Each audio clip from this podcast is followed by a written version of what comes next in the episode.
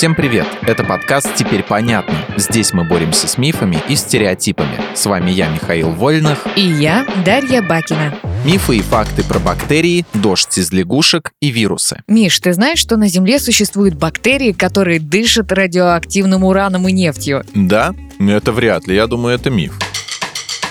А вот и нет это не миф. Обычно при слове радиация большинство людей представляют себе некую невидимую, но смертоносную силу, которая убивает все, чего коснется. Но на самом деле существуют организмы, которые используют ионизирующее излучение себе на пользу. Например, в старой шахте в американском городке Рифли, это штат Колорадо, обнаружили штамм бета-протеобактерий геобактер, которые каким-то образом усваивают радиоактивный уран. Они используют его в своих метаболических реакциях примерно так, так же, как люди кислород, то есть в буквальном смысле дышат ураном. Хм, выходит, что теоретически бактерии могут принести большую пользу, раз они могут делать вещество безвредным, очищая таким образом радиоактивные отходы. Теоретически да. Кроме того, есть и другие виды геобактер, которые потребляют нефтяные соединения и оксиды железа, то есть ржавчину. В общем, если человечество уничтожит своими необдуманными действиями экосистему Земли, жизнь не исчезнет окончательно. Она сохранится в виде геобактер. А они потом уже разовьются в многоклеточные организмы, встанут на ноги, изобретут колесо, построят космические ракеты и так далее. Какая у тебя фантазия?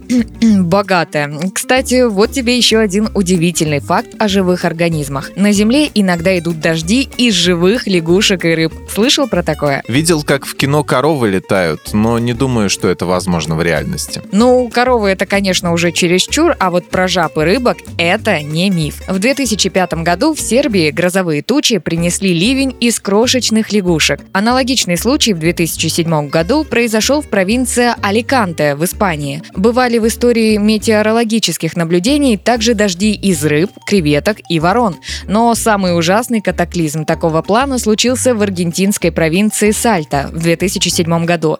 Там шел дождь из пауков. Ладно, раз это не байка, тогда осмелюсь предположить, что виной всему торнадо и смерчи. Они время от времени поднимают в воздух разные предметы, переносят переносит их за несколько десятков километров, а затем те падают на землю. Но наверняка обычно это неодушевленные предметы вроде орехов, семян или камней. Но, видимо, порой ветер поднимает различных мелких присмыкающихся и насекомых. Но вот как им удается выжить в процессе, это вопрос. Бывает, что несчастные зверюшки приземляются в замороженном состоянии, если их поднимет слишком уж высоко, до тех слоев атмосферы, где температура отрицательная. Но частенько земноводные и птицы выживают, приходя в себя и осваивают новые окрестности. Такая вот незапланированная миграция. Ясно. Раз уж мы заговорили про странные факты, скажи мне вот что. Слышал байку, типа, что вирусов на Земле больше, чем звезд в обозримой Вселенной. Ты думаешь, это миф? А разве нет? Нет, это не миф. На Земле обитает около 10 нанилионов, это число с 30 нулями, отдельных вирусов. Их больше, чем звезд наблюдаемой Вселенной, в 100 миллионов раз. Живите теперь с этим. Неожиданно, но понятно. В этом выпуске мы использовали материал Дмитрия Сашко и благодарим автора за классное разоблачение популярных мифов.